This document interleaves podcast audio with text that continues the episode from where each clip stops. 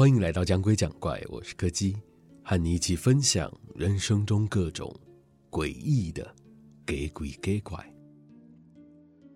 今天要讲的是一个和画像有关的故事。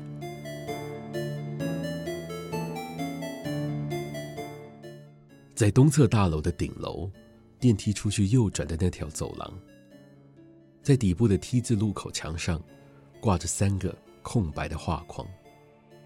没有人知道那几个画框为什么会摆在那里，但有个神秘的传言说，那画框有种神秘的魔力，只要是对生活、对工作失去信心或希望的人，在午夜时分独自一人来到画框面前祈祷，他就可以重新获得继续努力的力量。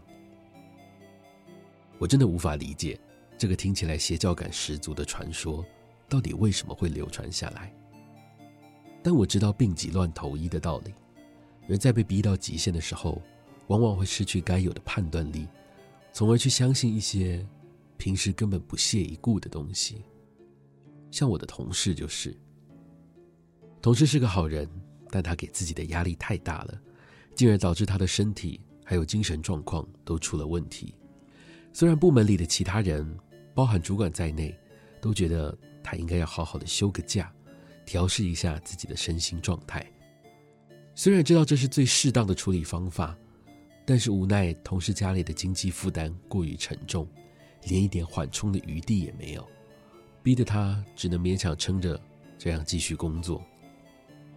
就在某一天，他不知道从哪里听来了那三个画像的传说。虽然我极力的劝阻他，与其相信这种荒诞无稽的传言，不如回头跟家人谈谈。看看有没有办法从根本上解决问题，但从他表现出来的态度，我知道他已经决定好了，不管之后有没有要跟家人商量，反正东侧大楼这一趟他是去定了。眼看无法阻止他，我只好退而求其次，努力说服了他。等到真的要去的时候，让我们两个人一起去。于是就在当天晚上十二点。我们两个一起搭上了电梯，来到了那条传说中的走廊。不得不说，这条走廊跟我原先预想的完全不一样。在我的想象里，这里应该像荒废了一样，到处都脏乱又破烂的样子。毕竟，在我的印象里，顶楼这层并没有挂上任何公司的招牌，照理来说，应该是没有人进驻的状态。没想到，这整条走廊。竟然整理得十分干净，甚至还有地毯、茶几跟花瓶等等的装饰。一眼看过去，反倒不像在公司里面，更像是旅馆一样。而且，即便是在午夜，这里依然是灯火通明。看着走廊底端那三个空白的画框，我一时之间有点恍惚，有一种诡异的感觉突然从心里冒了出来。啊！这里好像祭坛一样啊！当我还站在电梯门口发愣的时候，同事已经迫不及待地冲到了画框前面，双手合十，开始大力地倾诉自己的痛苦跟困难。但随着时间一分一秒的过去，四周的环境依然像刚踏进来的时候一样，安静无声，一点反应都没有。眼看什么事都没有发生，同事叹了口气。终于认命的朝电梯的方向走来，准备要跟我一起回去。我不知道同事本人有没有察觉到这件事，但是随着他逐渐向电梯靠近，他的脸开始慢慢的融化了，就像是掺了太多水的颜料一样，他的五官就这样从脸上流淌了下来，从下巴滴落下去。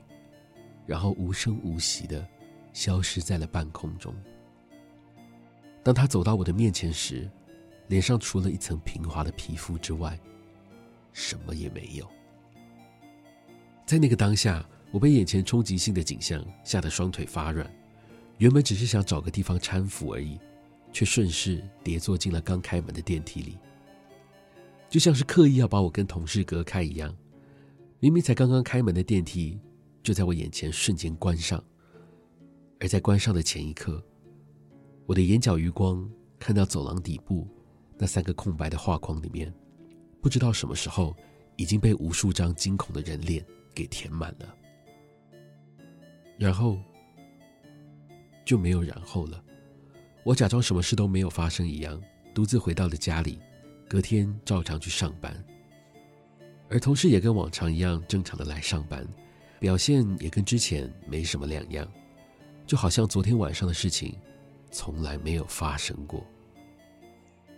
只是每一次，当我看着他在镜子里的倒影时，上面依旧是平滑一片。什么也没有。